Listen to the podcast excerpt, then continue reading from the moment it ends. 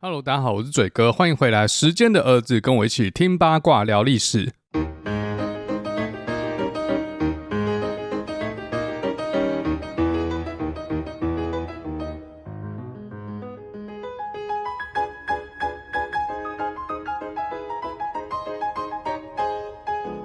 上一集我们讲到镀金时代的社会背景。今天这一集要跟大家介绍几位人物，要八卦历史。这一集前面这个音乐可能有一些人听过，曲名叫做 Maple Leaf Rag，作曲家是 Scott Joplin，这种音乐类型叫做 Ragtime。Ragtime 是一种散拍音乐，它中间会用很多切分音，有点像后来的爵士乐哦。应该说，美国后来爵士乐是有受到 Ragtime 音乐的影响。那 Scott Joplin 是一位非裔美国人，他就成长于镀金时代。这种 Ragtime 的音乐形式在一八九零年左右受到极大欢迎，尤其是一八九三，美国经历了经济恐慌，失业率飙高，搭配这种切分音的拍子，听起来很不规则，很随意，有点 sloppy，很像衣履蹒跚的人在街上摇摇晃晃的走路，这就反映当时的社会现况。那这个音乐代表了市井小民、蓝领阶级的生活。那有钱人在做什么嘞？盖豪宅和开 party。上集有提到罗德岛和 Newport 这个地方，我那次去 Newport 参观了三间豪宅。分别是 Rose Cliff、The Breakers 和 Chateau Chimerc，其中比较有代表性的是 The Breakers，还有 Chateau Chimerc。Chateau 在法文就是城堡的意思，那它整个名字叫做海滨城堡。这栋豪宅它是 Newport 这个地方最早的一间豪宅。它是一栋维多利亚建筑风格的古堡。那不知道什么是维多利亚风格的，我会把图放在 IG，让自己去看，或者你去回想一下电影，曾经看过英国西敏宫 Palace of Westminster，就英国的国会大厦，有一个大笨钟，反正就是那种风格的城堡。那内部的话，你可以把它想成是像电影《Kingsman》里面那种古堡的感觉。那具体一点讲话，它内部装潢的颜色比较深一点，因为它用了很多 mahogany wood，嗯、就是红木啊，桃花心木。啊、通常这种木头会上比较深的漆。它家具啊，楼梯扶手还有地板都是用这种颜色。整个室内就是有点暗，而且它呃采光也没有很好。可能当时屋主就是喜欢这种风格，或者是当时流行这样的风格。整间房子暗暗的感觉有阿飘这样。这间房子建于于一八五二年，当时的业主叫做 William Shepherd Whitmore，他是干什么吃的嘞？他是十九世纪初到十九世纪中叶的贸易商，贸易的范围涵盖全球，也包括了中国的茶叶、瓷器和丝绸。那商船都跑到远东了，想当然尔，一定也包含东南亚的香料，还有咖啡啊，还有一些矿产。反正当时他是中国东南沿海还有东南亚最大的贸易商之一。这间房子在 Vanderbilt 家族在 Newport 插旗之前，它一直都是 Newport 这个地方最高级的宅院。那讲到 Vanderbilt 家族嘞，就要提到另外一栋豪宅 The Breakers，它是镀金时代 Vanderbilt 家族盖的豪宅中仅存的几间。其他很多豪宅，尤其在纽约和长岛，都已经卖掉，而且被都更掉了。那 The Breakers 这间豪宅的中文翻译叫做听涛山庄，它就是我上一集 EP 六十九封面画的那一间。它盖在海边峭壁上面，呃，房子前面是一片大草皮。从一八九三年开始盖制，花了两年就完工。当时的业主是 Cornelius Vanderbilt 二世。那他阿公就是鼎鼎大名的 Cornelius Vanderbilt，江湖外号 Commodore 海军准将。哎，我没有讲错，他们的名字一模一样，就后面多个二世，把家族每代的长子都取一样名字，这种事情在西方不算少见。总之，Vanderbilt 家族的伟大事业就是由 Cornelius Vanderbilt 一手创建的。那我后面就是讲中文啊，中文叫做范德堡家族。Vanderbilt 念起来有点有点卡，不信的话大家跟我念一次：Vanderbilt，Vanderbilt，Vanderbilt。哦，真的很难念哦，那后面还要接中文卡。那天涛山庄这间豪宅总共占地十三亿亩，建筑体的主要结构是钢铁、石灰岩和砖块。当时已经开始使用钢结构，这样成本会比较低一点。它的外墙主要就是这些石灰岩啊。这个从我上一集的封面，大家应该可以看得出来。这间房子室内有七十间房间，其中有四十八间是客房。室内的话就是金光闪闪，很多地方都要刷金漆，每根柱子的柱式、柱顶和柱底细节都非常要求。基本上应该就是把它当皇宫在盖。那这间房子从盖好，大概过了五十年左右。范德堡家族的继承人已经无力再负担维持这间房子的营运成本，只好把这间房子承租给新港政府，让新港政府用公帑来做维护，租金一年只需要一块美金，非常低哈，因为维持这种豪宅的成本实在是太高了，政府肯帮你修就不错了。那当然，政府的目的是为了保存古迹还有文化资产。到一九七二年呢，这间房子直接被新港政府买断。那为什么范德堡家族这种超级豪门最后要沦落到把别墅卖掉？这就是今天这一集的重点。在讲范德堡家族没落之前，我们先来看这个人称海军准将的康内留斯范德堡，他是怎么发迹的。康涅留斯·范德堡本人是在纽约出生，他已经是移民的应该第五代了。这阿公的阿公是来自于欧洲。那我们来看一下这个姓 Vanderbilt，V A N D E 啊，B I L T，给大家两秒钟猜一下他祖籍哪里？可能有些人猜到啊，就是荷兰。看到县市里面有 Fan，大多数都来自于荷兰。我小时候上一堂课叫做文艺复兴艺术，老师在介绍法兰德斯地区的画家，就会发现里面很多名字怎么都有 Fan。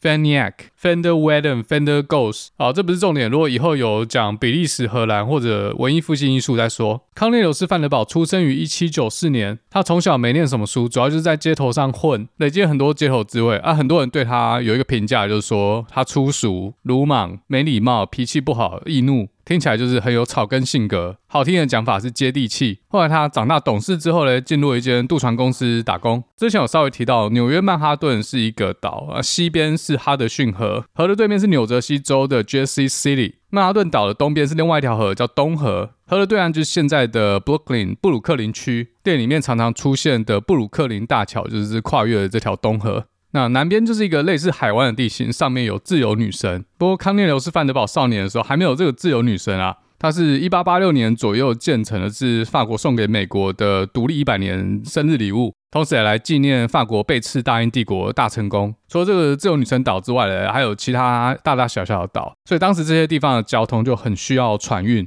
即使现在河面上已经有好多桥梁了，但是如果要通过比较大片海域，还是要靠渡船。像我们 Seattle Downtown 也是有渡船，诶，坐船到海湾对面的 Bainbridge Island。如果开车的话，要绕一大圈，可能两个小时跑不掉。坐渡船的话，半小时，车也可以开上船。像旧金山湾区也是一样，你可以选择在高速公路上塞车，或者直接把车开上渡轮，直接跨海过去。第一个就是时间比较短，然后第二个是你不用开车，可以在船上处理很多事。不管是私事还是公事，那台湾的话其实也有，算比较少，像旗津就有渡轮，但开车也是要绕一圈。好，那这边大家应该对纽约地理位置有一点概念，要了解康涅流斯·范德堡他怎么发迹的，可能需要一点地理概念。这样，毕竟他是船运加铁路大亨，有点像是在玩交通版的大富翁，要过的话就要付过路费。这样，好，那我们回到他少年时期，他加入一间渡轮公司打工，老板非常欣赏他，后来当到了轮船的船长，他就负责开这种轮汽船，连接哈德逊河两岸的交通。除了替别人打工之外呢，他也开始发展自己的斜杠事业。相传康涅流斯·范德堡跟他老母借了一百块，奥巴马超爽的捡到一百块，他就用这一百块买了一艘船，开始自己的航运事业，主要跑纽约曼哈顿和西边 Staten Island 中间的航运，载人也载货物。他跟老布借一百块是一个讲法，另外一个讲法是这个船有一半是他老爸的，这个没找到正确答案。但是这一百块就可以买一艘船，这我也不知道当时的物价。现在听是有点扯，就算乘以一百倍好了，一万块可能只能买一艘小舢板。那他在这间公司干了几年，后来干到老板退休。后来又替老板儿子干了几年，就开始专注在自己的渡船事业上面。不过后来因为一些政治和商业因素，他最后选择退出哈德逊河的航运，但是可以获得竞争对手给他的一大笔钱。之后他就转战纽约长岛。长岛在纽约曼哈顿的东北方，它还是一个岛。那当然跟美国大陆中间也是需要一些渡轮的服务。到了一八三零年左右，北方尤其是新英格兰地区开始发展轻工业，就是所谓的纺织业。纺织业就让长岛船运变得很重要。长岛的北边隔着海湾就是康乃狄克州，康乃狄克州东边就是罗德岛州，这些都是新英格兰地区。总之呢，因为纺织业的发展，对航运的需求大大的提高，让范德堡赚进了他人生第一笔大钱。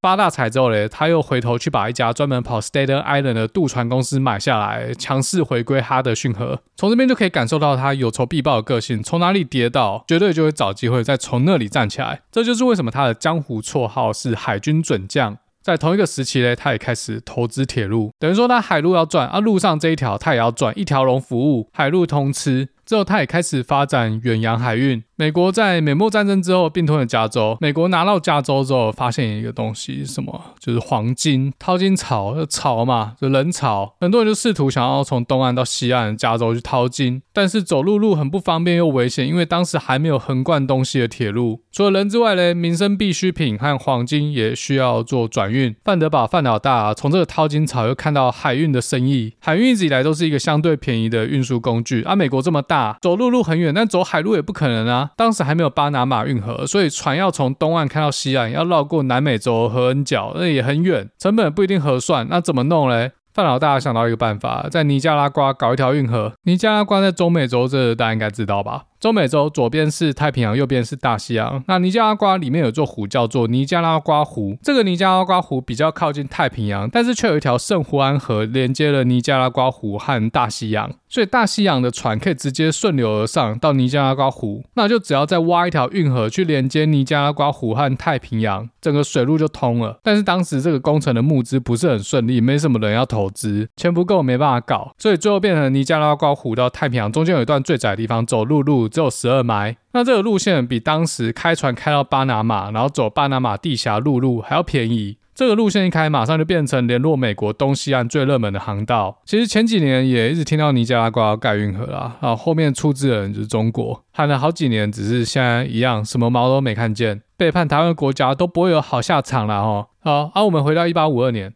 后来，这间航运公司的一位合伙人 Joseph White 开始跟范德堡另外一位盟友 Charles Morgan 密谋要动这间公司的歪脑筋，趁他不在美国的时候，想要把他踢出去。后来，这两个人密谋政变也成功了。但是少了范德堡这间公司，必须要花大钱把范德堡蒸汽船买下来，他才可以继续营运。这件事情眼看要结束了，但这两个家伙变本加厉，船拿到之后呢，欠钱不还，假狼告告。范老大一气之下拉了一个船队，走一样的路线，削价竞争跟他对干，两边一起流血啊，互相伤害，看谁的资金比较多。割喉战割到最后，这两个家伙投降哦，本多终胜，欠了钱吐啊。啊，又过了几年，这间把范老大踢出去的公司又被范老大买回来，又是。康内留斯范德堡笑到最后，啊、这种削价竞争比谁的资本比较雄厚，一直都是镀金时代这些产业大亨去并购别人资产的主要方法。但这件事其实每个人都可以做啊。那为什么最后是洛克菲勒、卡内基和范德堡统一江湖？代表他们一定有比人家更厉害的地方。啊，我们稍微等一下，后面会讲这条尼加拉瓜航线的故事还没有结束，我就快速讲过去。后来有一个美国人，他在尼加拉瓜搞政变，那最后也成功的控制尼加拉瓜的政府。那他看范德堡这个航线很赚钱，就想要占为己有。这个尼加拉瓜伪政府政权直接取消范德堡的租用权，然后再把之前背叛范德堡的那个合伙人叫回来。范老大一开始是想要透过外交来解决这件事，但是美国政府和英国政府都不想淌这个浑水。最后他转向去求助哥斯大黎加，联合哥斯大黎加。政府向这个尼加拉瓜伪政权宣战，最后成功的干倒这个伪政权，那也成功拿回被扣押的财产，就那些属于他的船只。但是后来新的尼加拉瓜政府也没有要继续把这条路线租给他，这是所谓黑吃黑。但至少范老大把船拿回来，所以乌龟波这个航线最后还是被人家端了，怎么办呢？一样啊，本多终胜，他就回去走巴拿马航道。如果有人要跟他竞争，或者联合尼加拉瓜政府要跟他竞争，他就降价。直接价格割喉战，这种玩法没有人玩得赢他，所以最后美国东西岸的航运服务还是被他一个人垄断。到这边他已经成为北美航运界的一方之霸。美国张荣发之后呢，美国进入了内战。内战打完之后，上一集说过百废待举，他看见未来的物流将会是铁路的时代，开始一只手买进铁路，另外一只手卖出航运事业，就很像我们玩股票在换股这样。那比较有趣的部分是他不负责新建，他对于盖铁路没兴趣，他直接买买人家盖好的。如果有人不卖怎么办？他就开始耍剑，用一些剑招。不知道大家平常有没有在玩桌游？有一款经典游戏叫做卡坦岛。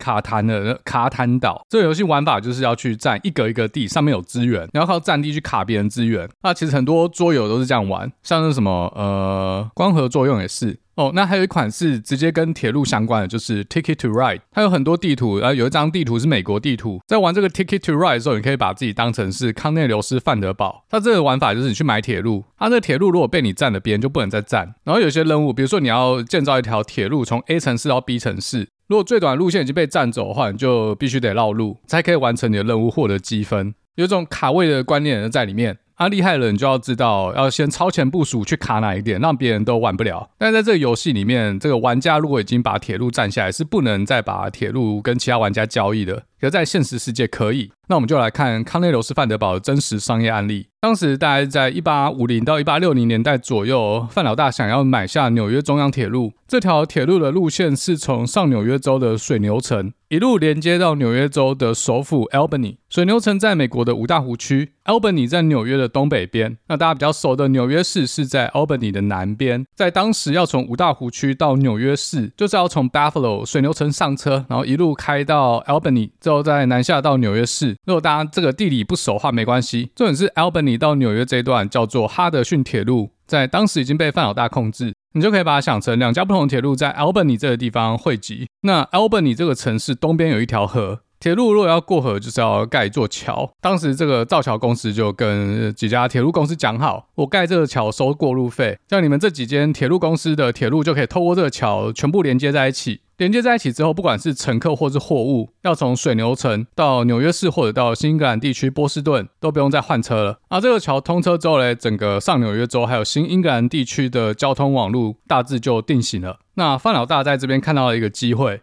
纽约中央铁路会经过这个桥之后，接到哈德逊河铁路，然后再透过哈德逊河铁路到纽约，或者接到其他铁路到新英格兰地区。所以他老大就等等等，等到这个桥通车，然后再等到所有的交通网络都定型之后，突然无预警的宣布，哈德逊河铁路从此不再接受纽约中央铁路的任何货运还有客运，就变说水牛城的乘客或货物会全部卡在 Albany，就跟 Ticket to Ride 这个游戏一样，后面那一段是范德堡的，他不给过了，这会变说。哪一段铁路它重要性比较高？谁比较依赖谁？当天纽约中央铁路股价开始暴跌，范老大就开始买进，一直买一直买，最后成功用便宜的价格拿下了纽约中央铁路。从这个案例，我们要学习的东西是什么呢？就是所谓的风险。这些镀金时代的商业巨头都可以比人家早一步的看到风险。怎么说呢？当纽约中央铁路要把自己的命运压在一座单一的桥上面的时候，整间公司的风险就会变得无比巨大。当整段交通网已经定型之后嘞，这座桥就变成中央铁路和其他铁路连接的唯一关口。掐住这个咽喉，中央铁路就死了。要盖第二座桥或者要绕路的话，都需要时间。在备案出来之前呢，这个公司就会遭受到极大损失，公司就有可能被外人顺势拿下。差不多就是这么搞的。啊，这个案例就回答前面这个问题，大家都可以搞削价竞争嘛。但这些产业巨头，它厉害的地方就是它眼光比人家准。他们可以想象到未来的趋势，就先超前部署。那中央铁路只是其中一个范德堡买下来的铁路啊，他买的铁路不计其数，最后把整个纽约州，按纽约到新英格兰，还有到整个五大湖区、芝加哥，还有纽约州旁边的宾州，所有重要铁路都买下来。他一个人拥有的铁路就占有美国整个铁路网的百分之四十。等于说，现在美国铁锈区的铁路当时全部被范德堡拿下。哦，这边顺便更正一下，上集有提到连接了东西两岸的铁路，这跟 Vanderbilt 是没有任何关系的，它只垄断了东岸铁锈区的铁路，但这部分也是交通最繁忙的地区。这连接东西岸的铁路呢，我们等到讲 Stanford 再来讲。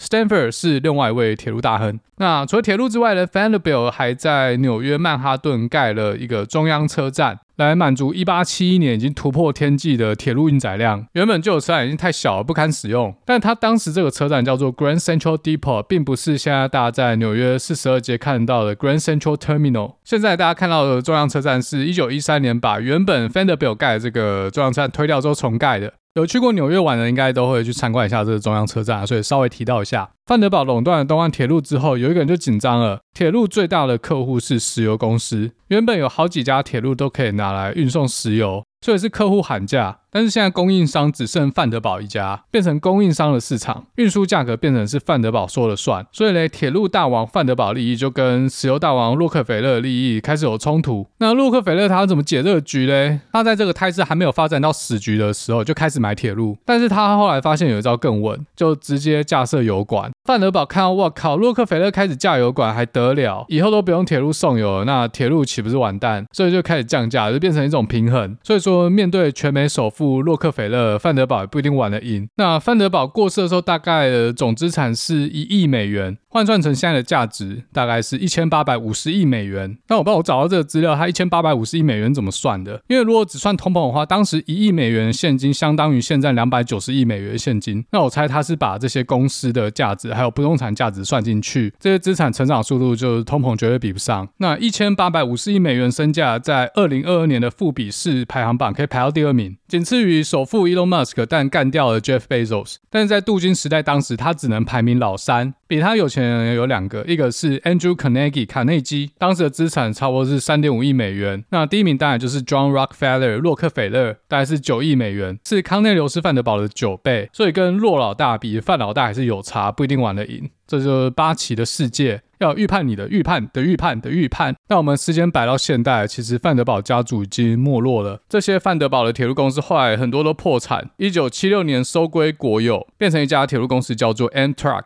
如果你是住东岸、纽约附近，还有新英格兰区，应该都坐过这家公司的火车。好，虽然 Vanderbilt 家族的财富已经大不如前，但是 Vanderbilt 这个姓氏还是非常的显赫。只要是姓 Vanderbilt，就会是众人目光的焦点。毕竟这个家族在过去真的是非常的富丽堂皇，非常的 hell by。在当代有几个名人，他是 Vanderbilt 家的后代，其中一个最有名的就是 CNN 的主播 Anderson Cooper。我相信台湾有时候也会用 CNN 外媒的画面啊，有一个男主播，他头发白白帅帅，戴一个眼镜，呃，就是 Anderson Cooper，他应该是康内流斯范德堡的不知道第六代第七代了。他有写一本书，书名叫做《Vanderbilt: The Rise and Fall of an American Dynasty》，从他内部的视角来带大家一窥范德堡王朝的兴衰。从 Anderson Cooper 这个姓氏，大家就可以知道，他妈妈才是范德堡 Gloria Vanderbilt。然后他说他妈从小就跟他说，他没有信托基金。那他妈妈是在二零一九年过世，过世的时候，大家都很好奇他到底拿到了多少遗产，答案是一百五十万美金，跌破大家眼镜，怎么可能这么少？对身价三亿美元的 Anderson Cooper 来说，这个一百五十万美金简直就是零用钱哈。那资产主要是来自他这个当 CNN 当家主播累积的财富。这边说明一下好了，Gloria Vanderbilt 她其实也是一位女性企业家，她有一个服饰流行品牌。其实她过世的时候资产大概是两亿九千万美金，只是她把大部分的钱都捐掉了。像 Anderson Cooper 有说过，他不会留太多钱钱给他的。子女，他还会把它捐掉。他认为这个留下这么多遗产给小孩，是对小孩的一种诅咒。所以呢，我们可以从他老妈 Gloria Vanderbilt 的资产，稍微来窥视一下范德堡家族的后代是怎么烧钱的。Gloria Vanderbilt 在一九二四年出生，一出生就可以继承两百万美金，相当于现在三千五百万美金。这是一种自耕农信托基金。我们的圣文也有哦，不是，是圣文的儿子，圣文可能也有，但这我不知道，因为新闻没有报。好，我们先不管圣文，一般信托基金要等到受惠人成年十八岁的时候才可以自由使用。Gloria Vanderbilt 在成年之后呢，可以拿到五百万美金，相当于二零二二年的八千六百万。但是呢，这位 Gloria Vanderbilt 的老妈，也就是 Anderson Cooper。的阿妈。他也会花钱。等到他十八岁的时候呢，信托基金已经从五百万减到四百万，少了二十 percent。那其实这个信托基金总共是一千万啊，要分给两个姐妹，一人五百万。所以其实他妈妈花掉了两百万，就在十八年内，相当于现在的三千五百万，大概是十亿台币，在十八年内花光光。从这边大家就可以知道康内流斯范德堡的后代是怎么花钱的。实际上，在努力工作的只有第一代康内流斯范德堡，还有他儿子 Williams Vanderbilt。那后面的都不行，都只会挥霍。而且看老爸老。老妈怎么挥霍？长大之后也是有样学样。这种金钱观，这种用钱方式，就一代一代这样传下去，习惯成自然。这边就要讲到 HBO 的这部戏《Gilded Age》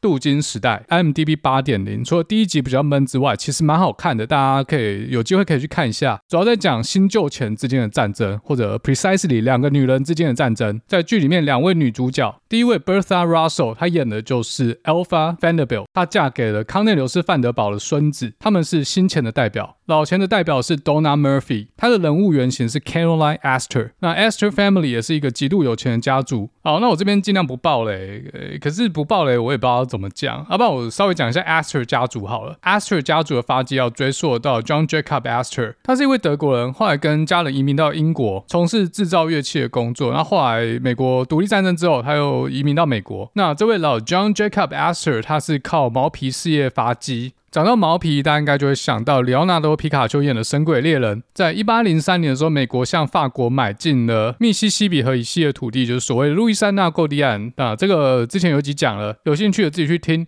拿到这些新的领地之后呢，美国就有非常多神鬼猎人开始往西移动，要在这些新领地里面猎取动物毛皮。那这位 John Jacob Astor 呢，他在一八零八年创立了美国皮草公司，为了要壮大自己的皮草事业嘞，他同时也是美国西进的先锋。在一八一零年的时候，他资助了一个探险队，这个探险队的任务是要向西抵达太平洋。那当时这个探险队嘞，他先进入现在黄石公园附近。找到了 Snake River，然后顺着这条河而下，进入了哥伦比亚河。哥伦比亚河是美国西北区最大最长一条河，注入太平洋。那他们就顺着哥伦比亚河，最后找到太平洋出海口。最后在哥伦比亚河出海口建立了一个贸易据点，叫做 Fort Astoria，艾斯托利亚碉堡。它是一个很破很小的城堡，是木头做的，到现在还看得到。如果你住在 Seattle 或是 Portland 的话，它其实开车只要两个小时，距离波特兰市区两个小时其实算蛮近的啊。以美国来说的话，这个 Fort Astoria 它是美国西岸太平洋的第一个贸易据点。除了皮草事业之外呢，它后来开始做国际贸易，主要就是跟中国通商，瓷器、丝绸、茶叶哦，还有欧片、鸦片。所以他也是一个毒枭大亨。那这位 John Jacob Astor 事业越做越大，他最后成为了美国史上第一个百万富翁。但他最有名的事迹并不是他的皮草事业，而是他是一个土地痴汉。他在一七九九年的时候，慧眼看出曼哈顿将会成为新的世界中心。他就开始买曼哈顿的土地，只要有人卖，他就买，或是用一些贱招，让别人必须得把地卖掉。比如说放高利贷，啊，人家如果偿还不了的话，直接地就被吃走。比较为人诟病的是，他在拿到土地之后，他会把上面的佃农全部赶走，因为他想要变更土地的使用。但是他跟其他土地开发商不一样的地方是说，他自己不在土地上做任何建设，而是把土地拆成小块小块。再出租给其他人或公司，这些人或公司就在这些土地上盖自己需要的建筑物，自己做使用。但租约到期之后嘞，如果因为一些原因不继续续约的话，John as 会把路面上的建筑物买下来。简单来说啦，他自己不负责盖，由别人去盖。如果他想要的话，诶，租约到期之后，他就可以把上面建筑物买下来。啊，他是地主，上面建筑物的业主最后应该是玩不赢他，反正他就狂买，有地就买，最后还把他皮草事业卖掉，换成钱来买土地。那当时纽约曼哈顿第五大道以西的土地几乎被他买光，他就成为纽约曼哈顿最大的地主，或者说最大的房东。那其实到这边我也在找一个资料，就是说那后来他这些土地怎么释出的？但我没找到，我猜应该是后人把它卖掉。John Jacob Astor 的后代，整个 Astor Family 其实也在纽约曼哈顿上面盖了一些豪宅，但大部分现在也都看不到，都推掉了。当时 Astor Family 最高档的豪宅就在上一集讲的第五大道，还有六十五街的交叉口旁边，就是中央公园。那现在那一块是伊曼纽教堂。在这块地卖掉之前呢，它是 Astor 家的豪宅。这栋房子的名字叫做 Astor House，业主是 John Jacob Astor 四世，是该那个老 Astor 的曾孙。这个比较年轻的 John Jacob 四世，他死于一个跟神鬼猎人有关系的事件，也就是神鬼猎人的主角里奥纳多皮卡丘成名作《铁达尼号》，他就是当时铁达尼号事故上面最有钱的人。不过这些豪宅其实现在都看不到了。我们当代还看得到 Astor 家的产业，最有名的是 World of Astoria Hotel 华尔道夫艾斯托利亚酒店，它是一个非常高档的酒店集团。这个酒店集团呢，是由其中一位家族成员创立的。好，另外老 John Jacob Astor 跟 Cornelius Vanderbilt 比较不一样的点是，他比较热心公益一点。大家去纽约会参观另外一栋指标性建筑物，就是纽约公共图书馆。这在电影里面也常常看到，像明天过后，人类在图书馆里面烧书。我们现在看到的 New York Public Library 是由纽约早期两间对外开放的私人图书馆合并而成。第一间就是老 Astor 的遗愿 Astor Library，另外一间 Lenox Library 成立也比较晚，后来这两间图书馆合并，再加上 Tilden，他是一个藏书家，变成现在纽约的公共图书馆。好，到这边差不多就是 Astor Family 简短的八卦故事。那刚才这位死于铁达尼号事故的 John Jacob Astor 逝世，他的老妈就是 HBO 镀金时代的女主角 Caroline Astor。当时这位 Aster 夫人是纽约上流世界的社交中心，她开的 party 就是纽约最屌。她只会邀请有头有脸人，她手上有一个四百人名单，全国所有有钱人或者有影响力的人都想要挤进这四百人名单。这是一个权力和财富的核心俱乐部，很像财新五百大企业或是标普五百。公司要够有钱或者绩效要够好，才可以挤进这种排行榜。之前有讲过，美国人最喜欢排名嘛，所以 aster 夫人手上的这个四百人名单就是这种排名。当时的 Alpha Vanderbilt 他也想要挤进这个名单，但是范德堡家族一直以来都被老钱看不起。Aster 夫人死不让他进去，觉得范德堡家族就是一群土豪，没受什么教育，行为又粗俗，然后只会炫富。那剩下的大家有兴趣自己去看 HBO 这部片《Gilded Age》，他就在讲 Alpha Vanderbilt 最后是怎么靠炫富挤进这个名单的。好，绕了一圈，讲了 Aster Family 的故事，我们回到范德堡家族最后是怎么没落的。从这两个女人的战争哦，我们就可以看到 Alpha Vanderbilt 为了进入这四百人名单，他烧了多少钱。那他这种挥霍的方式嘞，儿孙就看在眼里，办这种奢华 party 就变成 Fenderbill 家的传统。一方面也是为了维持 Fenderbill 家族这种尊贵、尊荣不凡的形象。很多后代不怎么爱念书，对生意也不在意，每天就只知道开趴，然后盖豪宅。豪宅到处盖，只为了炫富，实际上也用不到。久之后嘞，就找割肉卖掉，在一百年内被子孙消耗殆尽。这是为什么 Anderson Cooper 说留下巨大财富是对儿女的一种诅咒。但是我们一般人是比较难以体会这句话的意境啊，毕竟我们都不是圣人，没有那么多财产可以继承。那刚才有提到，在镀金时代，Vanderbilt 家族比较少把钱拿出来做善事，这个是相对啦，就是跟大哥 Rockefeller 还有二哥 Carnegie 做一个比较。范老大他做的唯一善事就是他开了一间学校，就是现在的 Vanderbilt University 范德堡大学。这边先来问一个问题：为什么有钱人要捐钱要做善事？诶，上一集有讲到镀金时代的贫富差距越拉越大，这就会造成底层民众不满，所以说有钱人就要做些善事，要洗白，把名字洗干净。毕竟美国还是民主社会嘛，一人一票，花一点钱做善事，其实也是企业营运的一种成本。这些公关成本就是为了让政治不至于走向对自己企业不利的方向。所以你要说他们做善事也没错。但是你也可以把它想成是这种企业帝国的一种营运成本，像现在台面上有钱人也是一直不断的捐钱嘛，呃捐给基金会，像比尔盖茨、巴菲特都捐了一大笔钱。Mary Gates Foundation 应该是全世界最有钱的 NGO。另外像 Facebook 的 Zuckerberg、甲骨文的 Edison，其实他们都捐了很多钱。我记得比尔盖茨前几个月还号召所有的有钱人一起把财产捐掉，这些私人基金可能可以比政府的公共基金做更妥善的应用。这是西方社会一种比较有趣的哲学啦。现在这一代欧美富豪大多数是捐给基金会，这些基金会大多数从事的领域又是医疗和公卫，像是贫穷国家的卫生问题、药物、医疗设备的捐献。这之前来宾南方奥克就在搞这个。那另外一个重点是学术研究，不过现在的有钱人他比较不捐学校，就算有，他们也是办小型私立文理学院，不太会去成立这种综合型大学，因为太贵太烧钱，而且很难短时间把学校的排名提升上去。毕竟做科学研究，钱是一个很重要因素，但它不是绝对因素，不是钱丢下去就一定可以做出世界级研究，而不一定。但没有钱是绝对不行。而且一个综合型大学，你也很难只挑几个系发展，资源就被分散掉。有些钱还要拿去发展球队啊，NCAA 这些运动竞赛。现在有钱人他们虽然不办这种研究型大学，但是他们直接搞研究中心，直接集中火力在一些专门领域。最热门的就是医学，在我们 Seattle 就有好几个研究中心，都是当时微软的创办人背后出资的一些机构。最大的就是 Paul Allen。在 Seattle 好几个地方都有 Allen Institute，像他们有在做 AI、脑科学、癌症哦，对，癌症是最热门项目。如果可以战胜癌症的话，人类的平均寿命又可以大大提升。像 Paul Allen 丢一堆钱在癌症研究，部分就是为了救自己。可是他自己还是先挂了。但当时一八七零年到一九零零年，这镀金时代的富豪，他们流行的是捐钱盖学校，盖很多私立学校。上一集有讲到，像 Stanford、Carnegie Mellon、Duke、杜克大学也是。那我们从当时富豪捐款的项目就可以去了解当时社会需要的是什么。像刚才提到的是癌症，就是现在社会人类的杀手。但当时嘞，这个贫富差距很大，很多人他们其实没有机会受教育，所以他们就只能做苦工。那这些富豪就开始盖大学，要提升人民的教育水平。大家常说教育是穷人翻身的机会嘛，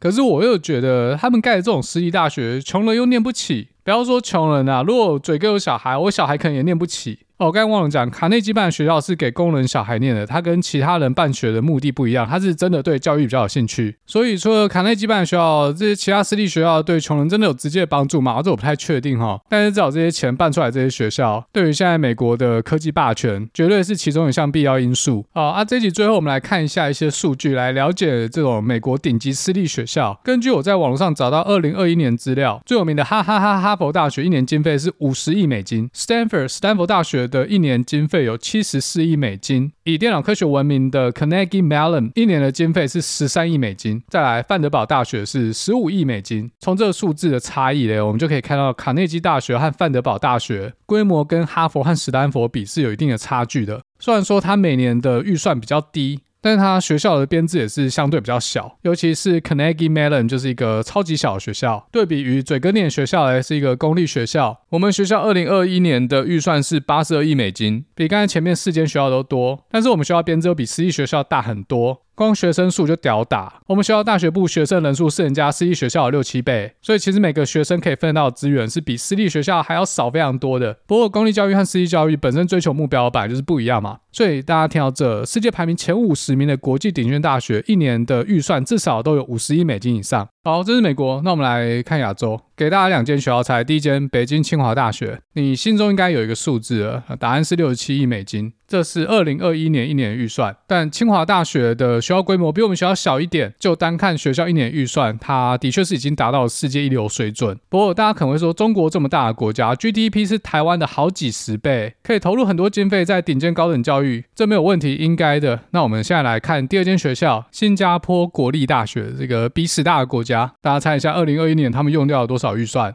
哦，答案是十亿美金。最后回到台湾，台大是六亿美金左右。大家想说没有差很多嘛？人家的六成也不错了。毕竟新加坡这么小，就是只有几间学校而已，集中火力。但是新加坡国立大学大学部只有两千四百位学生，台大有三万五千位。这样一除下来，每个学生拿得到的资源就是直接看不到车尾灯。所以从这几个数字来看，台湾的高等教育真的是在后面吃土。那我自己是觉得台湾的基础教育算是做得还算不错，只是高等教育真的是需要做一点改革。我们台湾想要在世界上维持竞争力，不能只吃台积电老本。不过这几年下来啊，我是没有看到哪个党有实际作为，大家都是嘴炮讲讲啊。当然说我们也知道台湾就是没有钱嘛，钱要从哪里来？有些政治和国际因素在里面。不过能做的地方一定还有很多，只是愿不愿意而已。有人说，这些在国外学校毕业肯回台湾任教的老师，真的每个都佛心来着。他们牺牲自己的前途啦，这个金钱的钱，来为台湾的这个高等教育牺牲奉献。像嘉豪刚毕业嘛，啊，不要乱爆他的料。